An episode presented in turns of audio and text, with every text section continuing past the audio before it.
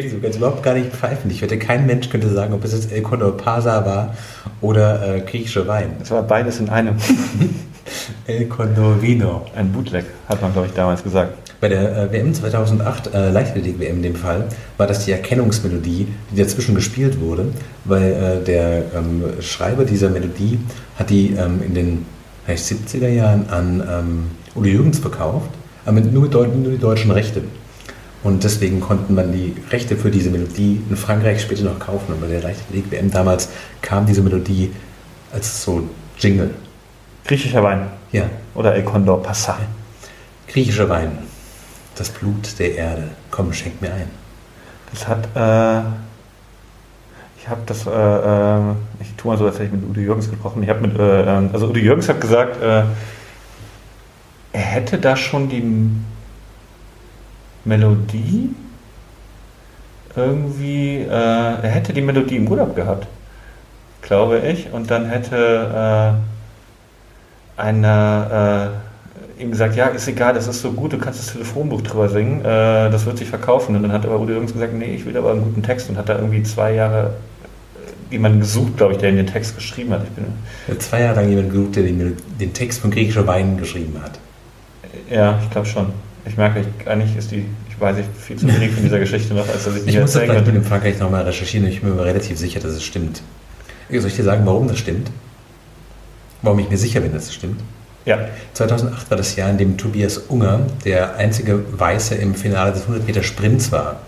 Ein, ein deutscher Sprinter, der heute, glaube ich, äh, Fitnesstrainer beim VfB Stuttgart ist. Und Tobias Unger kommt aus dem gleichen Dorf wie ich. Und äh, ich habe einmal gegen Tobias Unger im Alter von zwölf Jahren beim Hürdenlauf gewonnen. Die einzige Goldmedaille, die ich im Leichtathletik jemals gewonnen habe. Moment, und deswegen habe ich damals dieses Finale geguckt und deswegen erinnere ich mich zumindest quasi in meiner Erinnerung daran, dass ähm, damals diese Melodie bei dieser Leichtathletik-WM in Paris kam. wo hat er, im Finale, wo hat er mit, welche Disziplin? Sprint, 100 Meter Sprint. Und du hast gegen den gewonnen. Ja, aber natürlich nicht 2008, sondern 1991, 92, 93. Ja gut, aber das ist ja, also da Ja. kann man da schon vom Fernseher sitzen und sagen, die lahme Kröte ist ein Ich habe bisschen, mir so T-Shirts gedruckt, auf denen drauf steht äh, Weltmeisterschaftsfinalistenbesieger. ja so wie hier äh, St. Pauli, ne? Genau, ja. Äh, Rekordmeister Bezwinger, wie das heißt. Genau, ja, so ungefähr. Schon sind wir beim Fußball, so ein Lieblingsthema. Ah, wahnsinnig schön. Peter, guckst du WM?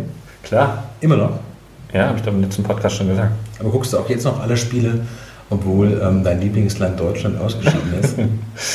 Äh, nicht alle Spiele, aber also jetzt, äh, wir sind ja äh, gerade so ungefähr vor dem Halbfinale. Jetzt gucke ich die schon alle.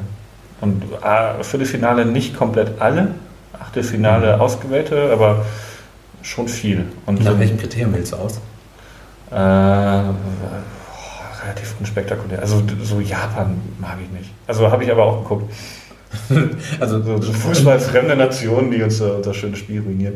Äh, äh, Japan habe ich gesehen gegen, äh, gegen wen haben die denn gewonnen? Ich, das, war, das kann ich mir nie merken, gegen wen die gespielt haben. Ähm, es, ich, nach Qualität des Matches kann man sagen und nach Uhrzeit. Also für 4 Uhr schafft die meisten Spiele sind um 4 Uhr, schafft man dann nicht immer. Gucke ich dann meistens die zweite Halbzeit. Ich würde, äh, letztes Mal habe ich mehr darüber nachgedacht, dass ich gerne mal berechnen würde, wie viel Zeit ich spare, dadurch, dass ich mich nicht dafür interessiere. Mhm. Also zu gucken, sowas, angenommen, ich wäre Fan eines Bundesliga-Vereins, Ja. ich wäre noch zusätzlich Fan eines Vereins, der vielleicht ähm, Champions League spielt und wäre Nationalmannschaftsfan und würde mich für die WM interessieren, das sind alles so gemittelte Werte. Und dann über das Jahr mal zu gucken, äh, wie viele Tage ich eigentlich mehr zur Verfügung habe. Das Interessante ist ja, ähm, habe ich neulich länger drüber nachgedacht, ähm, das ist ja genau der Fußballfan. Ich mache Ja. ja. mal, mach mal hier Luft, Airquotes, äh, Anführungszeichen. Ähm, ich glaube, die rechnen das genau andersrum. Also wenn du, wenn du irgendwie hier die, die Frau zu Hause hast, die zwei Kinder sind irgendwie 12, 13 Nerven äh, und dann rechnest du dir aus, wie viel Zeit kann ich damit verschwenden? Ja? Also wie viel Zeit äh, kann ich offiziell in die Kneipe gehen? Wie, äh, wie kann ich den Montagabend, wo Zweitliga ist, wie kann ich da schön Scheit, äh, Zeit schinden? Ähm, also die rechnen sich dann äh, nicht aus, wie viel Zeit sie sparen, wenn sie es nicht machen würden, sondern wie viel Zeit sie von ihrer Familie weg sind, wenn sie Fußballfan sind. Und du willst eigentlich sagen, dass jeder Fußballfan im Herzen ein unglücklicher Ja. Mensch ist. Ja, ja. ja, man kann das schon, glaube ich, so sagen. Fußballfans hassen ihre Familie. Wir sind noch keine fünf Minuten dabei und in einer ganz steilen These angekommen. Peter Wittkamp, Fußballfans hassen ihre Familien. Das ist ein super, das wäre sofort die Überschrift, wenn ich dieses Gespräch hier als Interview machen würde. Ähm, spektakulär, man will sofort wissen, warum. Ja, aber äh, ja, ist natürlich Quatsch, aber äh, ein bisschen Spaß, aber, aber es gibt wahrscheinlich viele Fußballfans, also so Du meinst, es ist letztlich so eine Art Eskapismus, der dahinter steht? Ja, ja, also, also wo einfach komplett gesetzt ist nach 20 Jahren Ehe, dass die Sportschau die am Samstag. Die können auch ihre Freunde hassen, zum Beispiel. Die können, können auch sagen, die hassen ihre Freunde, weil Fußball ist ja eine Tätigkeit, bei der man Menschen trifft, ohne mit ihnen reden zu müssen. Ja, aber wieso sollen die denn ihre Freunde hassen? Die kann man sich ja aussuchen. Ja gut, die Frau auch, aber irgendwann auch nicht mehr. Ja, aber das ist bei Freunden doch genauso. Also irgendwann ist es dann, dann bist du halt, wie alt bist du? Richtung 30 geht es langsam. Ja, und dann hat man dann die Leute um sich rum und dann äh, rufen eigentlich immer die gleichen Typen an, so wie ich. Ja, aber mit den Freunden. und dann äh, hat man auch nicht mehr die Energie, noch neue Leute kennenzulernen. Ja, stimmt. Aber ich glaube, es ist meistens doch Eskapismus vor der Frau. Ich, ähm, gibt auch keine schwulen Fußballfans. Das ist Gespräch jetzt noch keine sieben Minuten am Laufen. Wir haben nicht nur steile Thesen, sondern auch wirklich problematische Weltanschauungen. Ähm, nee, ich weiß. Ich bin mir nicht ganz sicher. Also das, das mit dem Eskapismus stimmt auf jeden Fall. Also ich finde es auch faszinierend, wenn so Männer, die eigentlich nie über Gefühle reden, dann total weinen und wirklich am Boden sind, wenn eine Mannschaft von Menschen, die sie nicht kennen und die sich auch nicht so viel mit Deutschland oder mit der Nationalmannschaft beschäftigen oder mit irgendwelchen Mannschaften, dann wirklich emotional aufgelöst sind. Das war mein Moment bei der WM dieses Jahr. Ja?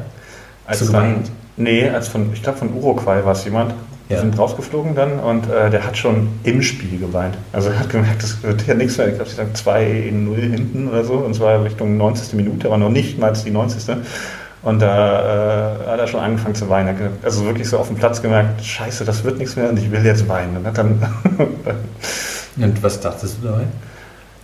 Das ist schöne, schöne Geste irgendwie. Also sieht man ja selten, dass das äh, nach dem Spiel, klar, verdrückt niemand Tränchen, aber dass ja jemand so mittendrin denkt, so, nee, das, das wird jetzt einfach nichts mehr. Ne? Also ich kann auch jetzt anfangen zu heulen. Äh. Wärst du, wärst du vom Platz gegangen, so 87. Minute, du weißt, das Spiel liegt 0-3 zurück, würdest du gehen? Das bringt ja offensichtlich nichts mehr.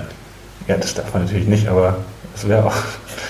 Nee, das darf man nicht. Trainer wechseln, ich möchte hier raus, ich kann hier, das ist egal. Ich dachte immer, die Weltmeisterschaft hätte den großen Vorzug, dass wir so Spieler aus Uruguay, dass die alle wissen, wenn sie ein gutes Spiel machen oder ein paar gute Spiele, hinterher erwarten in Europa irgendein gut zahlender Verein in der ersten französischen Liga und dann sind die alle gemachte Männer. Also ich dachte, das wäre nicht der, der, der Punkt in der WM, dass die ganzen Scouts einsehen. Und es ist eigentlich vollkommen klar, wenn du, weiß ich nicht, für Japan, Uruguay oder die Schweiz spielst, dass du nicht Weltmeister werden wirst, aber ich meine, das ist letztlich eine, eine Fachmesse äh, den Handel mit Fußballspielern. Auch, aber man hofft ja auch immer, dass man weiterkommt. Und mit der Schweiz oder mit Belgien, Belgien ist jetzt im Halbfinale, das ist schon ganz gut. England auch, auch für die ganz gut. Äh, die, die Hoffnung, dass man es schaffen könnte, ist ja immer dabei, glaube ich, für die Spieler. Außer für die Deutschen, die hatten jetzt nicht so, nicht so Bock. Ich verstehe es auch, den Engländern gönne ich es irgendwie diesmal. Die England ist so schlimm gebeutelt, das ist so ein trauriges ja. Land im Moment. Und ich glaube, die können das gut brauchen eigentlich. Ja. Ich meine, ja, stimmt. Ja, das wäre eigentlich ganz schön, wenn dir auch mal wieder was Schönes ja. passiert. Ja. Aber es soll ja kein Fußball-Podcast werden, obwohl Frankreich, so, Frankreich kann ich es nicht. Warum? Boah, Frankreich ist langweilig. Frankreich hat genug. Frankreich hat. Ich finde, Frankreich ist. Also. Frankreich gilt immer so als, als so ein gemachtes Land. Und irgendwie die französische Art, glaube ich, auch der, der Art zu kommunizieren hat so was leicht Arrogantes aus deutscher Sicht, wo man ja gerne so bodenständig ist und so. Aber so ein verkrustetes Land, das auch ähnlich wie England eigentlich aus seiner Vergangenheit lebt. Also ich glaube, es ist nicht schön in Frankreich ähm, groß zu werden, also sehr bürokratisch. Ja, aber die haben schon oft genug sehr gewonnen und äh, äh Achso, du aus Fußballsicht jetzt? Ja. Ich finde also, dass man, wenn man die letzten Wochen sich ähm, in Berlin umgeschaut hat, wie schnell diese WM abgeflaut ist, nachdem Deutschland rausgeflogen ist. Also ich hatte zwei Beobachtungen. Das erste war, ähm, die große Euphorie habe ich in der Stadt nicht vernommen. Also vor vier Jahren war es für mich so, dass du fährst mit dem Fahrrad durch Berlin und an jedem Kiosk wird irgendwie Fußball gezeigt und es herrscht so eine Art Karnevalstimmung auf den Straßen und irgendwie denkt man nach dem dritten Kiosk, ach komm, ein Bier könnte ich ja trinken und stelle mich kurz dazu und dann sind da Leute aus aller Herren Länder und das ist wirklich ein großes Völkerfest. Das Gefühl hatte ich dieses Jahr zu keinem Zeitpunkt und ich weiß auch nicht, ob das zum Beispiel sowas wie Gastgeberland Russland, das machen, also mir macht es sofort so leichte Bauchschmerzen zu wissen, dass ähm, die Brot und Spiele eines Autokraten Und ich war aus politischen Gründen sehr froh, dass Russland gegen Kroatien verloren hat. Fand ich, fand ich gut, weil die Vorstellung, dass Russland Weltmeister wird, das hätte ich auch angesichts dessen, was die russische Politik in Syrien gerade veranstaltet, das finde ich wirklich schlimm. Das tut den Fußballspielern total unrecht, die sich bestimmt Mühe geben und alle kein Doping nehmen. Aber, ähm, Ammoniak haben die geschnüffelt. Ja, ist das so? Ja. Wo, wo weißt du das? Stand in der Bildzeitung. Online. Was schnüffeln die Russen da in der Halbzeitpause? Ammoniak. Aber du verstehst, was ich meine? Das war so Punkt 1, ich dachte so, das wird nicht einfacher dadurch, wenn ein Land so politisch belastet ist und auch vollkommen zu Recht. Und Punkt 2 dachte ich, die meisten Leute sind halt Deutschland-Fans, die sind gar keine Fußballfans, die freuen sich einfach nur über diesen, weiß ich nicht, diese Dominanz und dann laufen die Jungs mit den weißen T-Shirts und den harten Scheiteln und kurz rasierten Frisuren durchs Bild und da identifiziert sich der Deutsche mit. Finde ich auch jetzt nicht so toll. Weiß ich nicht, ob du da nicht vielen Leuten Unrecht tust. Natürlich tue ich vielen Unrecht, Leuten Unrecht. Aber das ist ja unser das Job. ist ja quasi bei jeder Pauschalannahme so. Aber es gibt, man, schau dich um, wie viele Fahnen sofort wieder verschwunden sind. Und auch das Gefühl, so, das Gesprächsthema der Stadt ist es mir nicht mehr. Und festzustellen, die meisten Leute sind einfach Deutschland-Fans und keine Fußballfans, finde ich schon echt irritierend. Also du sagst ja, du guckst die Spiele an, weil sie interessant sind. Ähm, würde ich sagen, absolute Ausnahme. Ich meine, guck dir die Fanmeile an, ist ja nicht gerammelt voll mit Leuten, die irgendwie Uruguay gegen Japan, sehen wollen. Nö, aber also die, das Durchschnittsspiel Deutschland hat also eine Quote von 28 Millionen, die jetzt, na gut, Deutschlandspiel, okay. die, ja, die im Fernsehen schauen, Ja. plus die Public Viewing Leute. Und so ein, so ein Brasilien, äh, Belgien hat auch mal seine 12, 13 Millionen. Also es sind schon 12, 13 Mhm. Millionen, die zu Hause gucken. Na gut, da gibt es nicht viel, obwohl da gibt es auch ein bisschen Public Viewing. Ich würde sagen, also die Hälfte der Deutschland, der WM-Fans sind Deutschland-Fans, die sich eigentlich nicht für Fußball interessieren, sondern nur für Nationalchauvinismus. Und von den 12 Millionen, das sind die Leute, die ihre Familie hassen. Das sind die beiden Gruppen, die wir zugucken. Fasse ich das gerade gut zusammen? Könnte, könnte vielleicht äh, Katja Dittrich so eine Infografik dazu malen? Ja. Menschen, die gerne Fußball schauen, hassen Ja. ihre Familie, hassen Ausländer. Das wäre doch quasi so eigentlich die, die Struktur des Ganzen, Wir richtig? sollten zu einfachen Themen wechseln. Ich dachte, Fußball wäre schon Thailändische einfaches. Thema. Zu thailändischen Höhlen. Worüber würdest du gerne reden heute? Nur thailändische Höhlen. Thailändische Höhlen. Ja? Die Warum? Kinder. Ja, die Kinder. Die Kinder. Ein Fußballteam. Hm? Ich habe heute Morgen im Deutschlandfunk, ähm, sagten die, zitierten die eine Twitterin, was ich schon skurril genug fand, die schrieb, endlich ein Fußballteam, zu dem die ganze Welt hält. Und ich dachte so, was, also, das versteht sich bitte von selbst, wenn ähm, eine Jugendgruppe in einer Höhle vor Schollen geht, dass dann der Menschenmittelpunkt steht und das ist bitte eine, die Grundlage von Zivilisation, dass man da nicht sagt, ich halte zum Wasser. Ich meine, wie zynisch müsste man sein, zu sagen sowas, nee, nee, ich bin gegen die thailändische Mannschaft. Und zwar egal, gegen wen die spielen. Und wenn es eine Flut ist, bin ich auch für die Flut. Das waren so die Grundannahmen. Wir müssen jetzt ja aufpassen, die werden ja zur Zeit, zur Zeit der Aufnahme dieses Podcasts werden die ja noch gerettet. Ja. Es sieht gut aus, aber nicht, dass da jetzt morgen was passiert und wir machen hier Witze über. Äh, aber die, der, ich finde, der Spott über die Berichterstattung und über den, den Pathos und über diesen skurril zitierten Tweet, das ist doch unabhängig davon. Also, ich finde, das ist eigentlich, eigentlich für so eine banale Wahrnehmung, äh, wie wenn Menschen in Lebensgefahr sind, dann ist es eine Frage des Humanismus, zu ihnen zu halten, und zwar übrigens unabhängig davon, ob sie in einer Höhle in Thailand verschollen sind oder ob sie auf einer Nussschale im Mittelmeer sitzen. Ähm, was mich zu einem wichtigen Punkt führt, nämlich zur heutigen Sponsoring-Frage. Oh, wer sponsert denn? Gar niemand sponsert. Wir sponsern heute. Wir bitten nämlich um äh, Spenden für Sea-Watch, die in diesen Tagen wirklich jeden Euro gut gebrauchen können und deren nobles Anliegen auch in unseren Herzen ist. Also normalerweise machen wir so einen ironischen Sponsor wie Heckler Koch und so weiter oder Russland, Genau. aber diesmal ist ernst gemeint. Ja, absolut ernst gemeint, ja. Ich finde, das ist, äh, die Diskussionen in Deutschland sind wirklich unsäglich und die Menschen, die da auf dem Mittelmeer rumfahren und sich dieses Elend angucken und helfen, die haben jede Unterstützung verdient. Ich habe schon gespendet, ges- gespendet, gespendet. Ich habe letztes Jahr schon relativ viel Geld gespendet. Meine 1000 Euro nie wieder rauchen Wette ist zum allergrößten Teil, glaube ich, an Sea-Watch oder eine andere Organisation mit der Juventa, die heißt anders, gegangen. Sehr, sehr gut. Peter, ich, wollte, ich frage dich zum zweiten Mal, worüber willst du denn heute sprechen? Wir haben über Fußball gesprochen, wir haben jetzt über Sea-Watch gesprochen. Du hast auch Themen mitgebracht. Nur Was- leichte Themen. Nur leichte Themen. Ähm, Spam im Internet Ja. Und äh, Gerichte, die man zu Hause sich kochen kann, die warm sind, Ja. aber weniger als 15 Minuten Zeit brauchen. Ist das sowas wie bei, äh, wie hieß nochmal diese Fernsehsendung, wo Leute sich auf die Schulter klopfen? Auch Fußball. Nee, nein, diese Fernsehsendung, wo Leute, wir haben 100 Leute auf der Straße gefragt, Gerichte in 15 Minuten, die man sich zu Hause selber kochen kann. Achso, ja, Familienduell. Familienduell. Ja. Also, ähm, ähm, ähm, Omelette. Du bist dran. Äh, Nudeln mit Ei. Nee, aber ich will wissen, was deine Favoriten sind, wenn es mal schnell gehen soll. Wenn es mal schnell gehen soll. Ja. Aber 15 Minuten ist doch gar nicht wahnsinnig wenig, oder? Ja, vielleicht auch 10 Minuten. Also ich Also Nudeln, äh, fast, also Nudeln mit Spinat zum Beispiel wäre doch sowas. Also Blattspinat, Ja, sind wir jetzt bisschen schon bei dem Creme fraiche rein, oder? bisschen Ja. Muskatnuss rein, Nudeln kochen. Ja, zum Beispiel ist das 15 so. Also wenn du jetzt so gar nichts machen willst, also du hast wirklich großen Hunger und Aber reden wir von Vorbereitungszeit oder Gesamtzeit? nur schon so Gesamtzeit. Ich habe jetzt eigentlich 10 Minuten gedacht, habe aber dann eingerechnet, dass das oft mit Nudeln ist und die müssen ja erstmal 8 Minuten kochen. Und da wird es eng mit den 10 Minuten, deswegen habe ich Also in 15 acht Minuten kannst du andere Sachen noch machen. Also die, Ich so die Soße kannst du ja parallel machen. Was ich Ja, frage, ich frage deswegen, weil ganz viele so Ofengemüse kannst du halt in wirklich 5 Minuten vorbereiten, die dauern halt nur 45 Minuten. Ja, das Dann machst du noch so Quark. Deswegen- In der Zwischenzeit kannst du einen Podcast aufnehmen zum Beispiel. Ich habe auch gerade da so ein Ofengemüse reingeschoben, während wir diesen Podcast aufnehmen.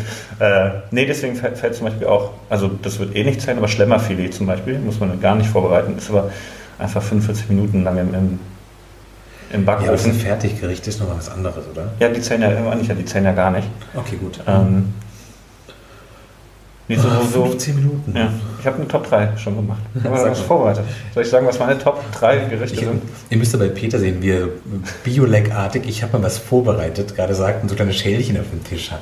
Peter, was hast du denn da? Peter, was ist denn, denn das da, was du da vorbereitet hast? Die Top 3 der Gerichte, die man in unter 15 Ja. Minuten machen kann. Äh, eins, so ähm, habe ich nach dem Portugal-Urlaub äh, oft gemacht, so ge- Toast, also so eine Art Amarita, nur herzhaft. Also zwei Toastscheiben nehmen, Ja. in die Mitte Schinken, Käse, was man will, Mhm. vegetarisch oder für den Fleischliebhaber auch mal ein, eine kräftige Salami. Und äh, dann einfach in der Pfanne in Öl braten. Dann zerläuft der Mhm. Käse so ein, ja, so ein bisschen äh, Cheese Sandwich, sagt man, ne? Ja. Grill, Grill Cheese. Das ist ein, Ja. mehr als ein Butterbrot. Das zählt schon als warme Mahlzeit, ist aber sehr schnell gemacht und schmeckt sehr, sehr gut. Ähm, Platz 2, Nudeln mit Ei. Einfach und Ketchup. Also, Ei und Ketchup. Mhm. ja, einfach so, so, so ein Rührei schlagen, das unter den Nudeln mischen, ein bisschen stocken lassen und dann mit Ketchup essen. Ja. Ist schon ein bisschen räudig, ne? Das ist schon eher die verkartete Studentenküche. Ja, das ist auch schon ziemlich geil. Also Nudeln, Ei, hast du, Ketchup. hast du einen Tricks, dass du ganz so Pfeffer ranmachst oder irgendwie so Salzkristalle oder sowas? Man kann das immer pimpen, aber eigentlich braucht es das gar nicht. Also man könnte noch Zwiebelchen drunter machen, aber braucht man eigentlich nicht. Zwiebelchen, ich mag dieses ähm, Chefkoch-Forum-Vokabular. Wenn du Zwiebelchen ranmachst, dann ist der Göger ganz erfreut, richtig? Dem Göger hat es auch geschmeckt. Habe ich mal gelesen bei, ähm, als Kommentar unter dem Big Mac Salat. Das ist so ein Salat auf Chefkoch. Also so ein Schichtsalat, der wieder mit Big Mac gemacht wird. Also unten Ja. Brot, dann Hackfleisch, dann so eine Art, machen die die Big Mac Soße nach, dann kommt dann drüber, dann nochmal Brot, weil ein Big Mac ist ja auch in der Mitte Ja. nochmal Brot, dann nochmal Hackfleisch und nochmal diese Soße, glaube ich, und Käse. Und oben nochmal Brot drüber, das ist der Big Mac Schichtsalat, ein Hit auf jeder Party. Ja, warte. Die Hölle. Äh, Ein Salat wie ein Bierzelt. Und da, und da hat jemand drunter geschrieben, äh, hat auch meinem Mann geschmeckt und der mag normalerweise keinen Salat.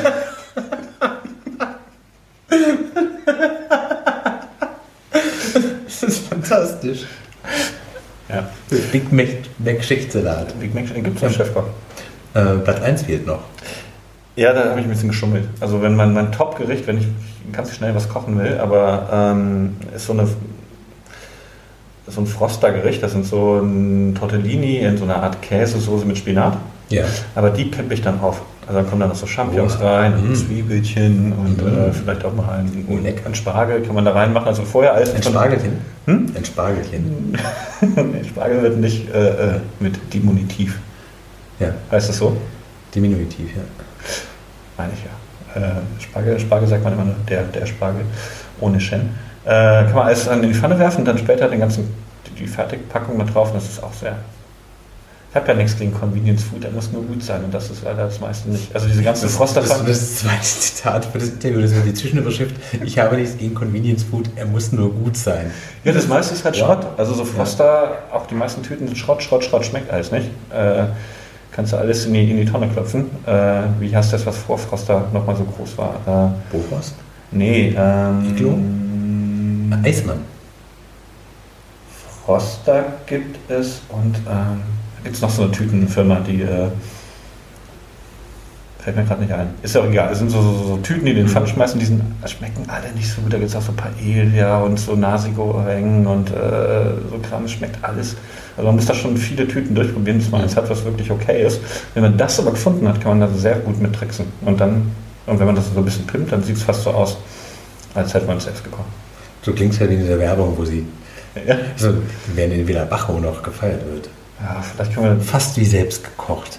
Vielleicht könnten wir das so, so Froster noch anbieten, den Podcast. Bevor wir den veröffentlichen, kann frage ich noch schnell Froster, da stehen die ja drauf, auch so, so dezentes Marketing so nebenbei, ne? dass die sagen, hier, Wettkampf, ja. die holen Wir sprechen über Froster, wir loben Froster, bisschen Kritik ist auch drin. Genau. Ja. Mhm. Aber so nebenbei, äh, ne? und alle Leute, die uns hier im Medien Mitte Berlin das könnt, das könnt ihr Comedians halt machen. Als Journalist darf man das natürlich nicht. Da muss man wirklich ernsthaft seine Meinung vertreten und kann nicht käuflich sein. Ja, du bist ja hier äh, privat. Ich bin hier privat. Ja.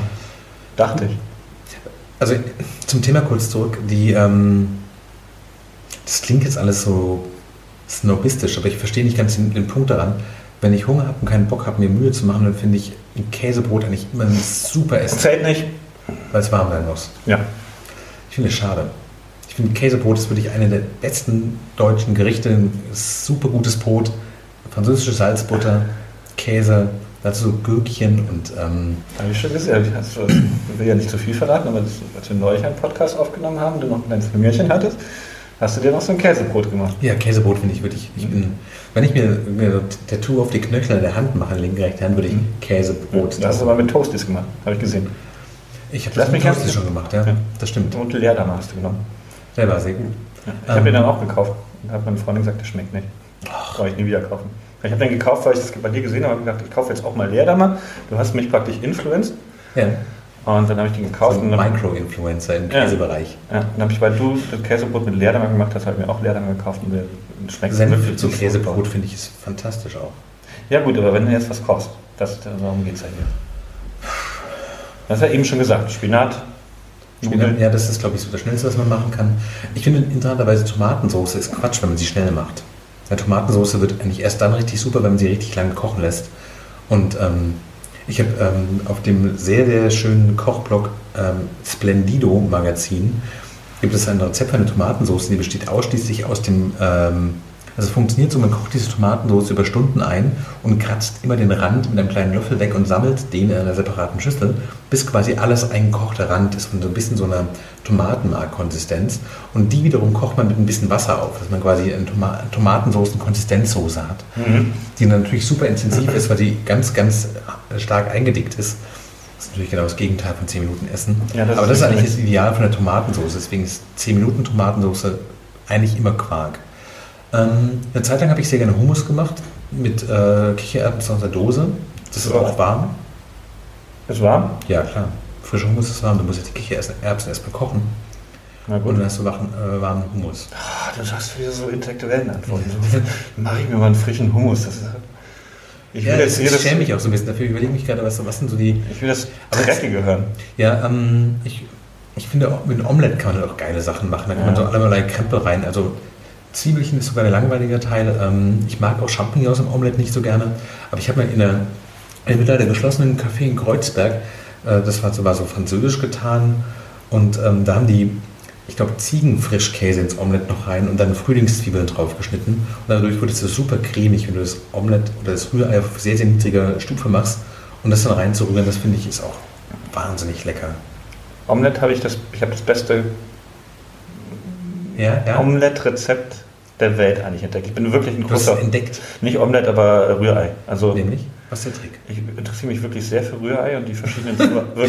das ist die nächste Folge. Ich interessiere mich wirklich sehr für Rührei. Das hast schon Fanatiker. Ich habe schon mal ein Rührei, habe ich schon mal über. Äh, das wurde früher so gemacht in der, in der feinen äh, äh, ähm, Küche. Ja das, es soll nicht so warm werden, deswegen haben die das gar nicht auf der Pfanne gemacht, sondern über dem Wasserdampf. Also die haben das Rührei, äh, die Pfanne über dem Wasserdampf gehalten. Das hast du gemacht zu Hause? Habe ich gemacht. Ist aber Quatsch. Also dauert wirklich Ewigkeiten und bringt überhaupt nicht viel. Was wirklich was bringt, wenn man auf ein sehr, sehr fluffiges ja. fast schon flüssiges Rührei steht. Das ja. muss man auch erstmal wollen. Ich kann da ja. Stimmen. Äh, ähm, man kann verstehen, dass diese Klipprigkeit ist Geschmackssache. Ne? Genau.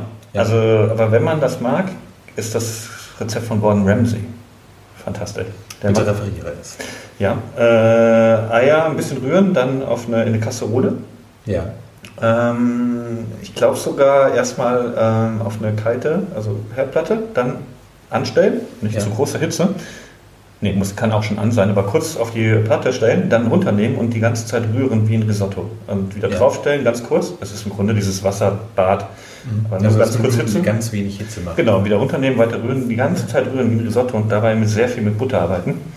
Mhm. Das gibt es, also kriegst du wirklich so ein ganz, ganz fluffiges Rührei. Äh, das kannst du über ein Brot dann kippen. Das läuft dann so über ein Brot. Ist äh, mhm. wahnsinnig gut, aber manchmal denkt man, auch wenn man es mag, das ist jetzt einfach zu flüssig. Und äh, wenn man es äh, wenn ein bisschen fester mag, ist, glaube ich, der Trick, so stocken. Einfach mit dem ein, zwei Mal mit dem, mit dem äh, äh hier, wie heißt es? Mhm. Schieber. Schieber, ja. Äh, mit dem Schieber einmal so ein bisschen zur Mitte gehen. Und das ist wirklich so, das Schlimmste ist ja rühren. Also Leute, die so rühren, rühren, rühren und das komplett rühren, äh, kaputt rühren, die kann man überhaupt nicht ernst nehmen. Also Rührei darf überhaupt nicht gerührt werden. Sondern es muss eigentlich, wenn überhaupt, wenn es ein bisschen fester sein soll, geschoben werden. Also ein Schiebeei eigentlich. Ein Schiebeei, genau. Das Rührei hat den falschen Namen. Ja. Also in, in, in, wir klären an dieser Stelle ja. heute auf, dass das Rührei eigentlich Schiebeei heißen müsste. Ja. Außer wenn man das nach dem Rezept von Gordon Ramsay macht, dann ist es ein Butterrührei. Weißt du, was Horst Seehofer am liebsten ist? Rührei? Abschiebeei. ist gut. Ja. Aber Abschieberei, ja. Abschieberei. Das ist Abschieberei. Heute gibt es noch ein Abschieberei. Aber weißt du, was das Problem an der Abschieberei ist? Es ist eben halt nicht gerührt, sondern sehr hartherzig. Weiher. oh, Weiher, ja. Oh, Also dann, was ist denn jetzt dein, dein Gericht, außer Hummus? Ja, die Nudeln mit Spinat, da muss ich mir noch ein drittes ausdenken. Jetzt. Ah, da wollte ich was sagen. Ja. Habe ich neulich erst entdeckt. Was total gut ist, wenn man eine Nudelsauce braucht, aber wirklich gar keine Zeit ja. hat, Frischkäse. Frischkäse. Frischkäse einfach in fertige Nudeln rein. Reinballern, also na, der braucht noch so ein bisschen einen kleinen Geschmacksträger. Da kannst du ein paar Tomätchen nehmen. Tomätchen. Tomätchen.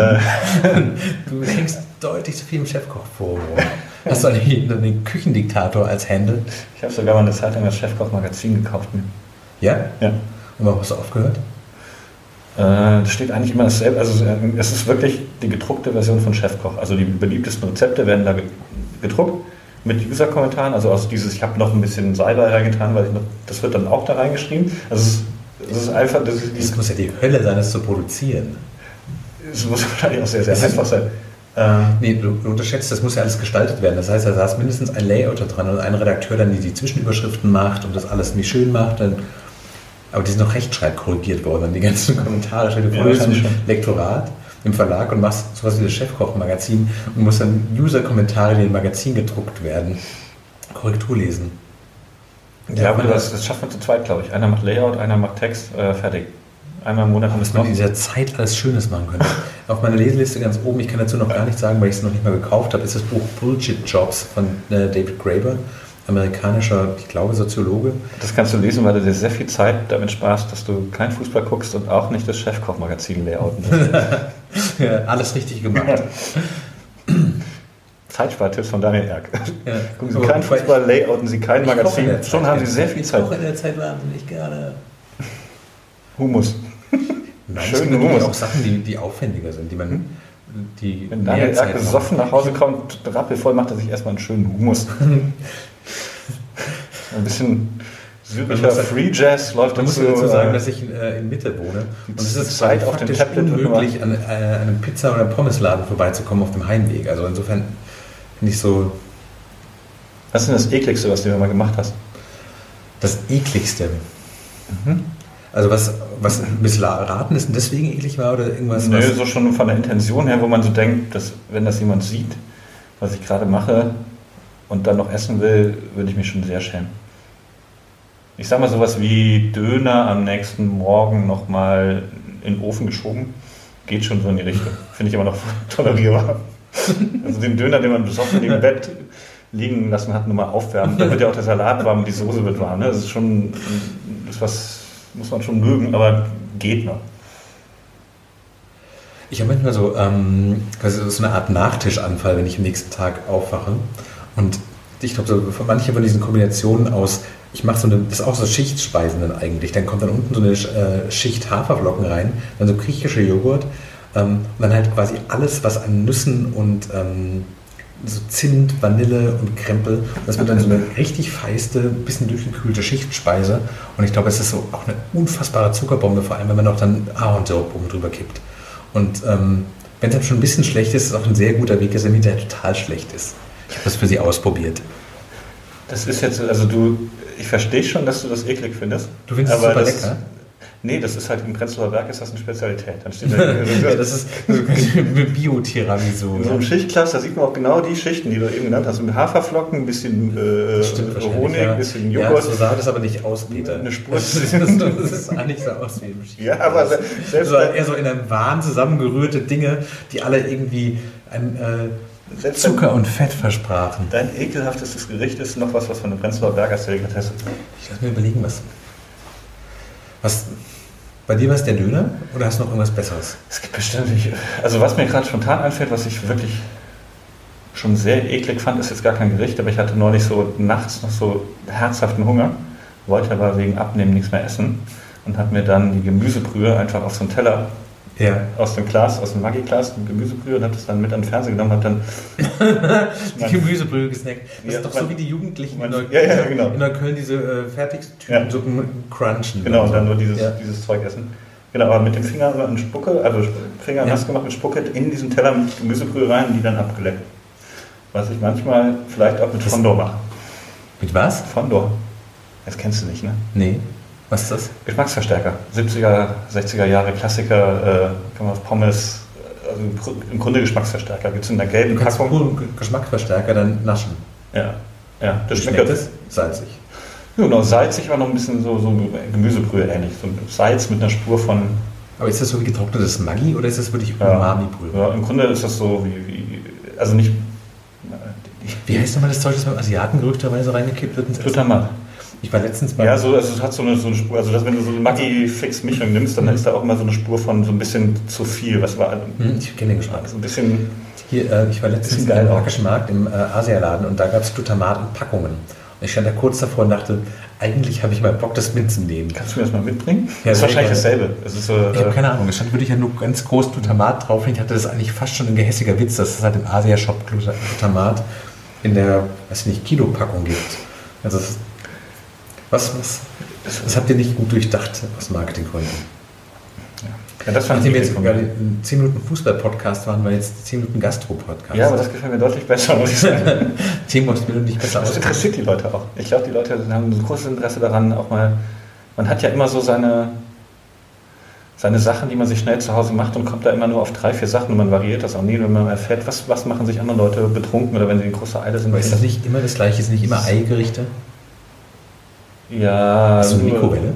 Ja. Weil dann, das erweitert den Horizont in 10 Minuten natürlich deutlich. Ja, aber wenn ja. mit Mikrowelle kochen, koche ich fast nie. Also dann kann man sich die Sachen aufwärmen. Aber, man äh, kann zum Beispiel Sachen mit Käse überbacken, das macht ja schon echt einiges besser.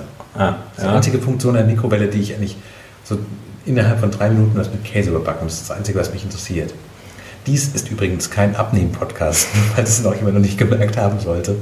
Mit diesem Podcast kann man nicht abnehmen. Das wäre schön, wenn. Der über, Überbacken-Podcast von Peter Wittkamp. Der Überbacken-Podcast. Aber das, das ist ein super Wortwitz, oder? Überbacken. Das Thema ist so schön, ich könnte da stundenlang weiterreden. Ernährungsgewohnheiten, naja. Du wolltest noch über so viele Dinge mit mir reden. Ja, das stimmt.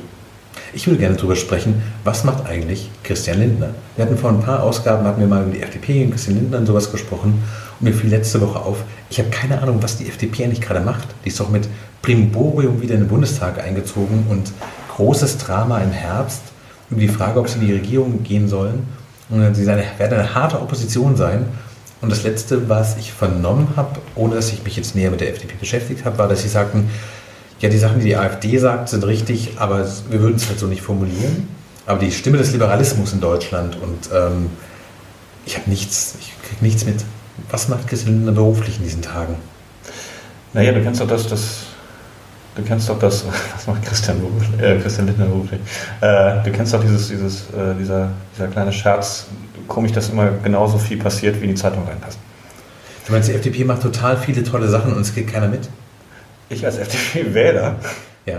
äh, glaube, gehe da fest davon aus, aber äh, ich glaube nicht, dass sie gerade so tolle Sachen machen, aber wenn jetzt Horst Seehofer nicht die ganze Zeit äh, rumnerven würde und äh, der hat ja, Seehofer hat ja erstmal Jens Spahn verdrängt als Problemminister. Das ist, man muss auch mal loben können, meinst du?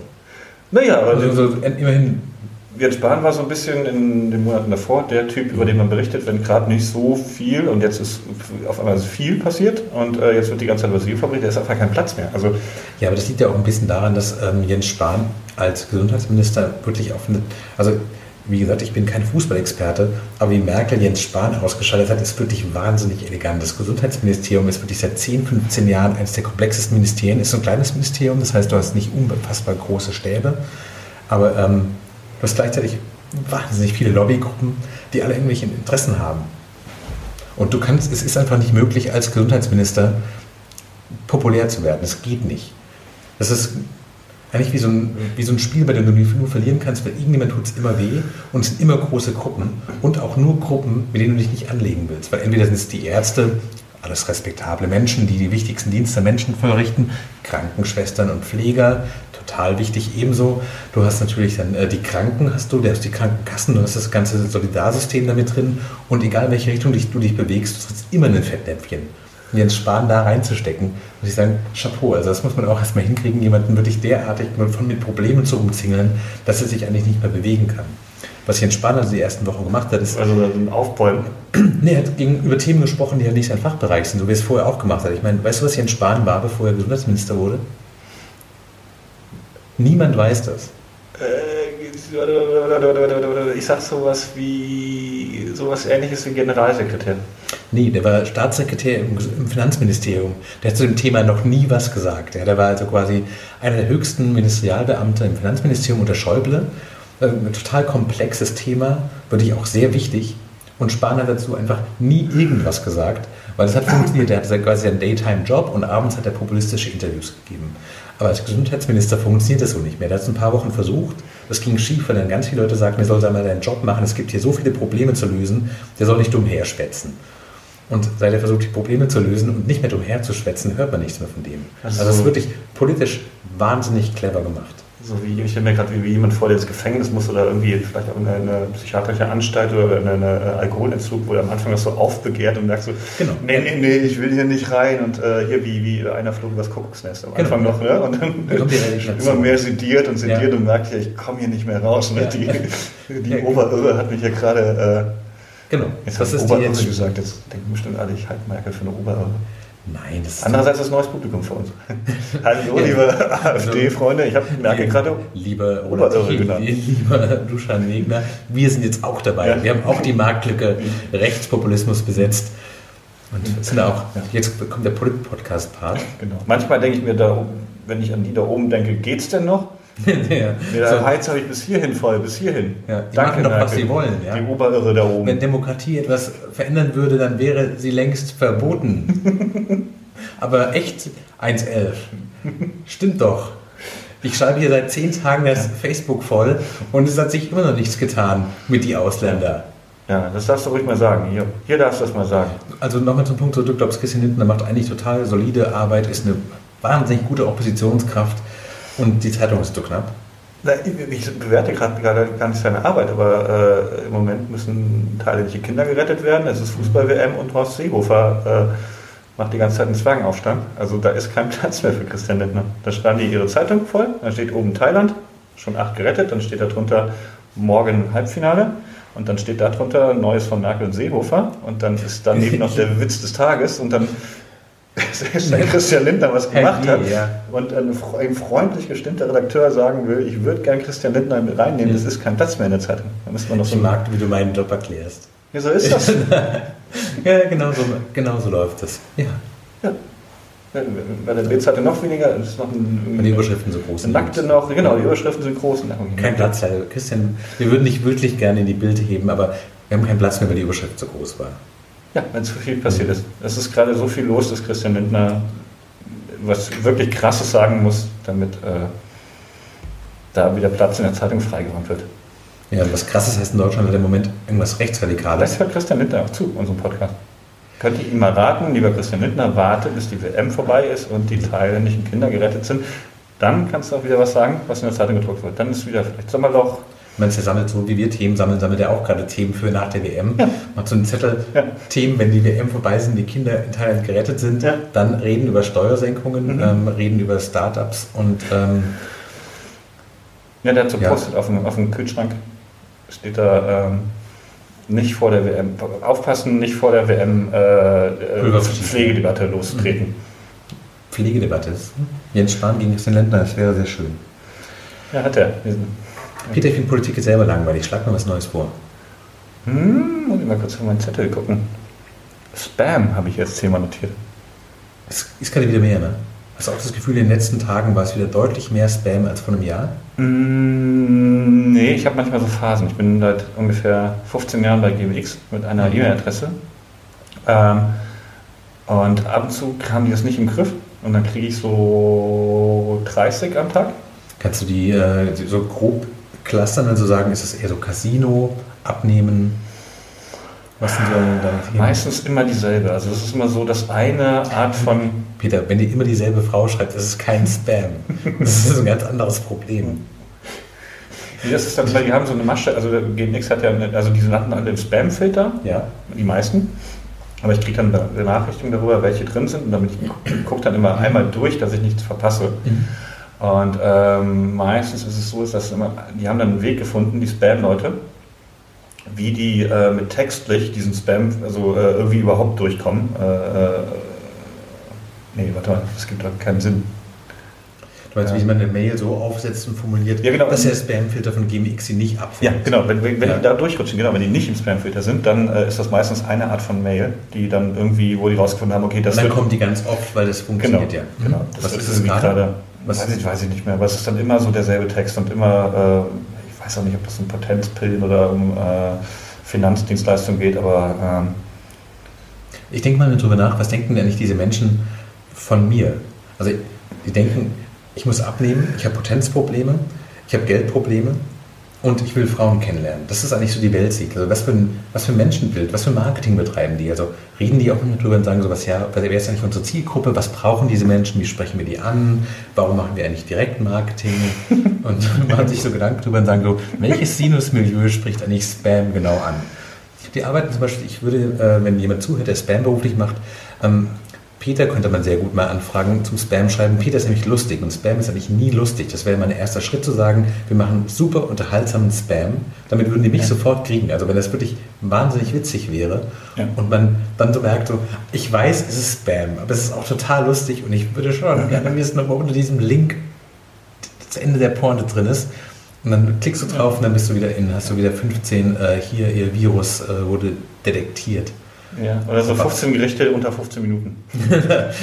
15 Gerichte. Ja. Boah, das ist, das wäre eine, das Ich wäre weiß, das Ansage. ist, aber ich will gucken, was sind das für Gerichte? Habe ich die schon, Ja. habe ich die schon mal ausprobiert? Habe ich erzählt, ich habe äh, letztens äh, auf Facebook, ähm, ich war in, auf dem hessischen Land ein Wochenende, das war sehr schön und wir waren in einer Stadt äh, namens Braunfels und dort gibt es eine wirklich fantastisch schöne Burg und genau gegenüber ist eine klassische westdeutsche italienisches Eiscafé.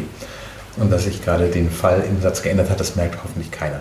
Jedenfalls Spaghetti-Eis. Riesenthema, Leute dort gegessen. Auch, ich habe auch Spaghetti-Eis bestellt, das erste Mal seit sehr, sehr vielen Jahren. Und ich war wirklich fantastisch begeistert, wie gut Spaghetti-Eis ist.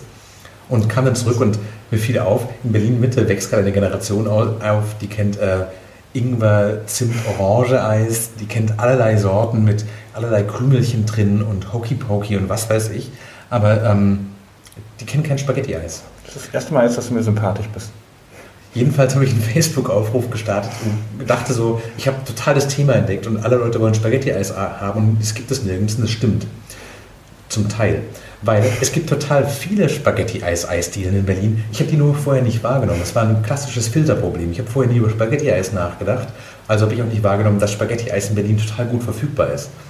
In, diesem, äh, Face in dieser Facebook-Diskussion meldete sich Matze, Matze Hilscher von Mit Vergnügen zu Wort und hat nur äh, einen Namen verlinkt. Und von Zauberhand war zehn Tage später auf Mit Vergnügen ein Text über äh, gute Eisdielen in Berlin, es Spaghetti-Eis gibt.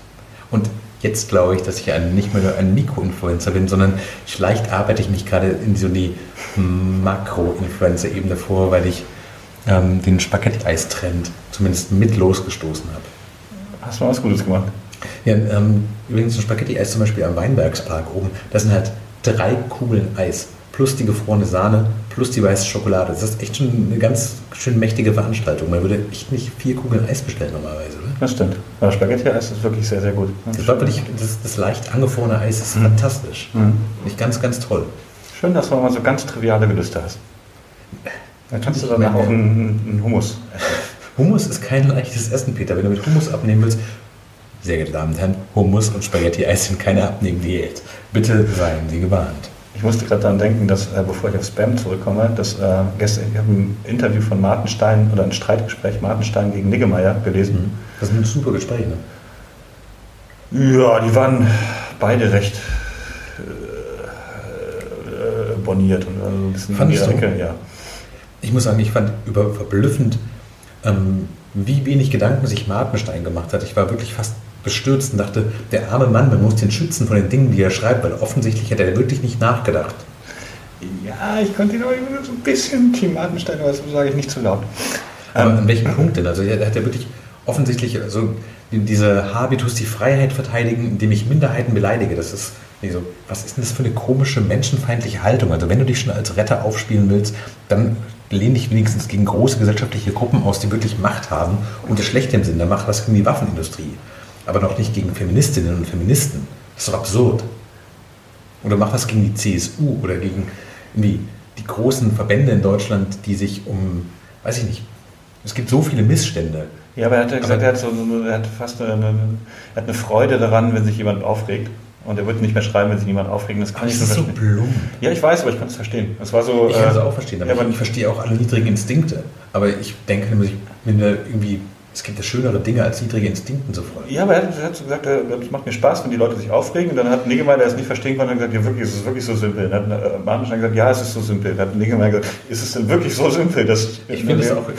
Also er hat immer sehr, sehr ehrlich gesagt, ja, das ist so simpel. Also ich mache es deswegen, damit die aber Leute das, sich Was er eigentlich sagt, ist, ja, ich bin so simpel. Ja. Ja, ja aber, aber das ist, ich meine, das ist der Kolum, die langjährige Kolumnist der größten deutschen Wochenzeitung, die maßgeblich Meinungsprägen in diesem Land ist. Der ist doch kein der protestiert doch gegen nichts. Der ist doch nicht in einer marginalisierten Position. Das ist doch ungefähr das Mächtigste, was im Journalismus werden kann, das ist Harald Martenstein. Das ist doch wirklich der meistgehörte Predigter. Das ist das eine gute Überleitung zu dem, was ich eigentlich sagen wollte. Ja. Dass er da gesagt hat, eigentlich haben meine Texte überhaupt keinen Einfluss.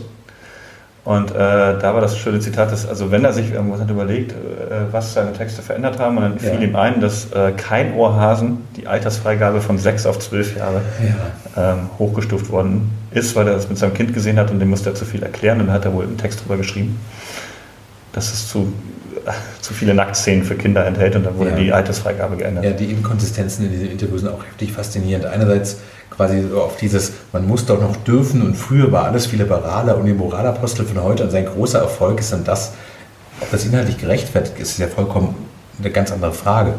Aber dieses, ich meine, was Martenstein ja faktisch macht, ist, dass ganz viele Leute, die im bornierten, latent rassistischen, latent sexistischen Milieu, und das gibt es in Deutschland einfach sehr definitiv, und das äußert sich bei jeder Bundestagswahl, dass mehr als 50 Prozent der Menschen in diesem Land denken, schau an, sogar bei der Zeit denken Leute, dass wir genau recht haben.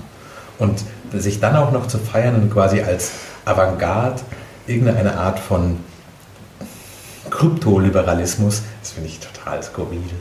Also soll halt mal rauskommen aus Kreuzberg. Es steht ihm ja offen, er kann ja gerne einfach mal nach Spandau ziehen für ein Jahr und dann kann er aus diesem Referenzrahmen raus ähm, gegen die Gesellschaft anschreiben. Aber nach Kreuzberg zu ziehen, wirklich in das Klischee des linksliberalen ökologischen Lebens und dann dort zu sagen, um mich herum sind ja alle linksliberal und ökologisch, ist ja ganz schrecklich, ist finde ich so absurd. Also du kannst ja das, du kannst über alles nachdenken, aber wenn man dahin geht, sich dann über die Hegemonie zu beschweren, das ist doch wirklich kurz gedacht. Also es gibt wirklich 100.000 mittelgroße Orte in Deutschland, die auch alle sehr schön sind, von, ich weiß nicht, Reutlingen bis Weimar, Wetzlar, Hannover, wo Harald Martenstein überall hinziehen kann und sich dann mal angucken kann, wie die Gesellschaft funktioniert. Der muss nur mal aus seinem kleinen, blöden Dorf da raus, um zu merken, dass das nicht die Realität ist. Weil also er schreibt ja gegen die Nachbarschaft an. Also wenn ich jetzt bei der Bild sagen, wäre, würde ich sagen, Erkel Martenstein umsiedeln. Nee, ich würde mal sagen, der soll mal irgendwie seinen Horizont erweitern. Ich meine, das ist wirklich nicht schwer zu verstehen. Ja, durch Umsiedeln. Ja, meinetwegen kann er auch einmal eine Rundreise durch Deutschland Deportieren. Machen. Du willst Martenstein deportieren. Auf gar keinen Fall.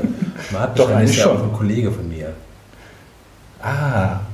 Aber ich finde, dieser offene Streit ist ja notwendig und ich finde den Denkfehler bei Martenstein und dieses auf den Schenkel klopfende, also einerseits den Applaus äh, aus dem Bierzelt haben zu wollen, weil das der einzige Applaus, den man wie stürmend kriegt, weil niemand sagt, Moment mal, stimmt das überhaupt?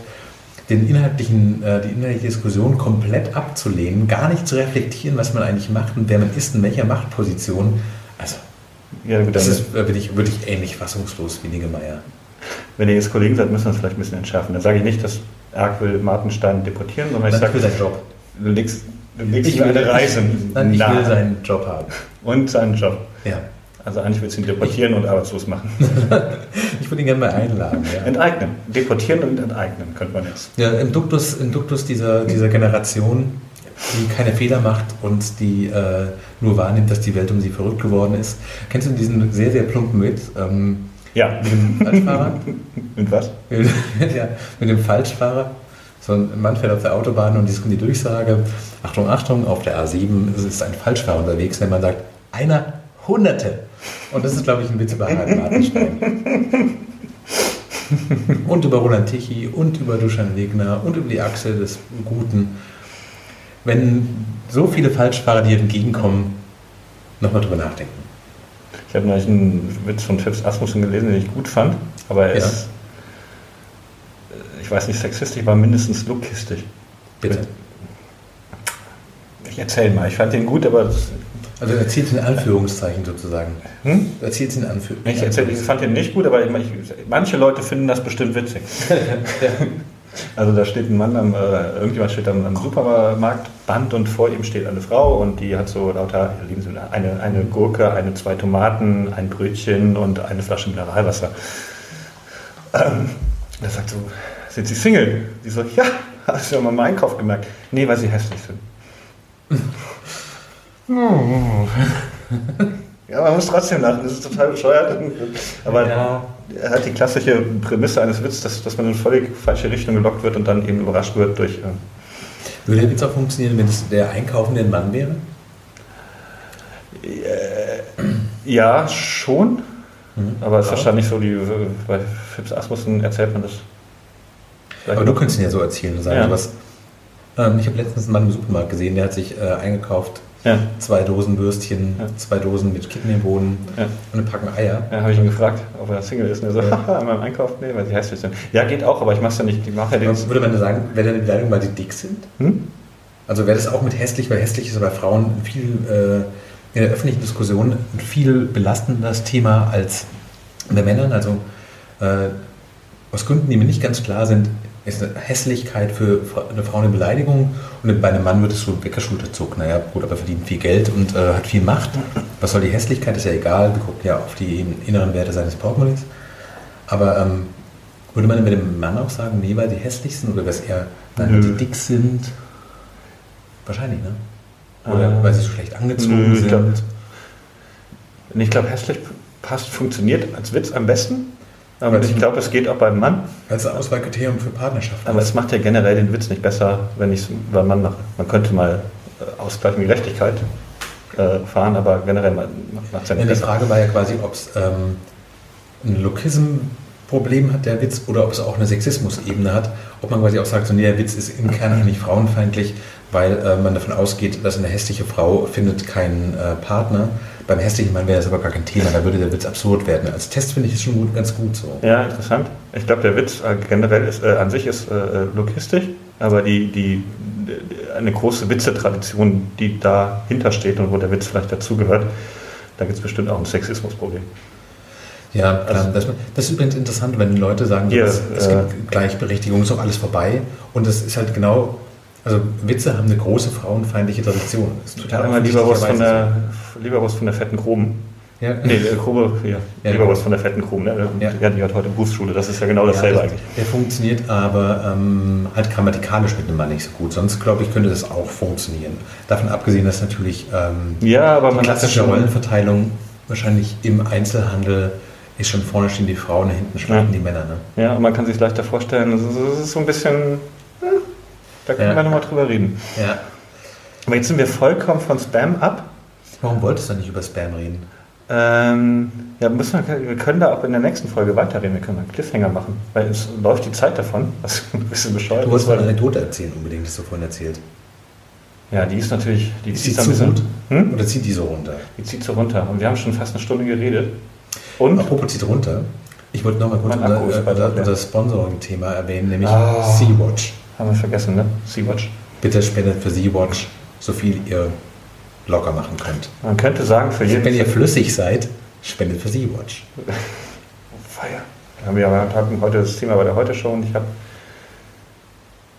einem Autor verboten, äh, die Doppeldeutung sinken zu nutzen. Also äh, er hat mehrere Witze, sowas. Es singt für sie. Er sinkt für sie das Niveau, genau. Er hat so mehrere Witze geschrieben mit, äh, äh, sagen wir mal, die Männchen sinken genauso wie äh, Horst Seefors Umfragewerte. Also hat es besser geschrieben, als ich das jetzt wiedergebe. Und äh, ich fand es total, also ich fand es zu zynisch, sinken, dieses Sinken der Leute, also das Untergehen der Leute in einem Witz zu verarbeiten. Äh, Hm. also ich wollte das nicht auf sowas mir in diesem Moment profanes erscheinen, äh, profan erscheinendes wie die Umfragewerte von Seehofer. Also Ja, vor allem das, das, das Absurde ist ja die Verhältnismäßigkeit. Es gibt ja so einen Punkt, an dem äh, eine Gruppe von Toten, wenn sie eine besti- bestimmte Größe erreicht, wird es abstrakt. Also man merkt ja in diesen thailändischen Ju Jugendlichen, ähm, was ich mir als die lebende Hölle vorstelle, dort eingeschlossen zu sein und quasi auf den Tod zu warten und zu hoffen, dass ein internationales Team von Experten da irgendwie noch rauskriegt. Das funktioniert aber als Erzählung und man hat eine abgeschlossene Gruppe und das sind Jugendliche und das ist vorstellbar und deswegen sind wir empathiefähig. Bei einer Zahl wie, ich glaube, über 600 Toten im Mittelmeer allein im Juni, ähm, diese Gruppe kann ich mir nicht vorstellen. Das heißt für mich eigentlich die einzige Referenz, die mir heute eingefallen ist, mein, mein komplettes Gymnasium wäre innerhalb von einem Monat im Mittelmeer ertrunken. Und das hat dann wieder so eine Tragweite und so eine Schwere für mich, dass ich da mir schwer tue, länger drüber nachzudenken. Und komischer Effekt der menschlichen Psyche, dass wenn es mehr Tote werden, dass es dann distanzierter wird. Mhm. Jeder siebte aktuell. Also äh, das hat sich so verschlechtert, die Lage, dass jeder Ja. siebte, der was Mittelmeer äh, nach Europa kommen will, stirbt.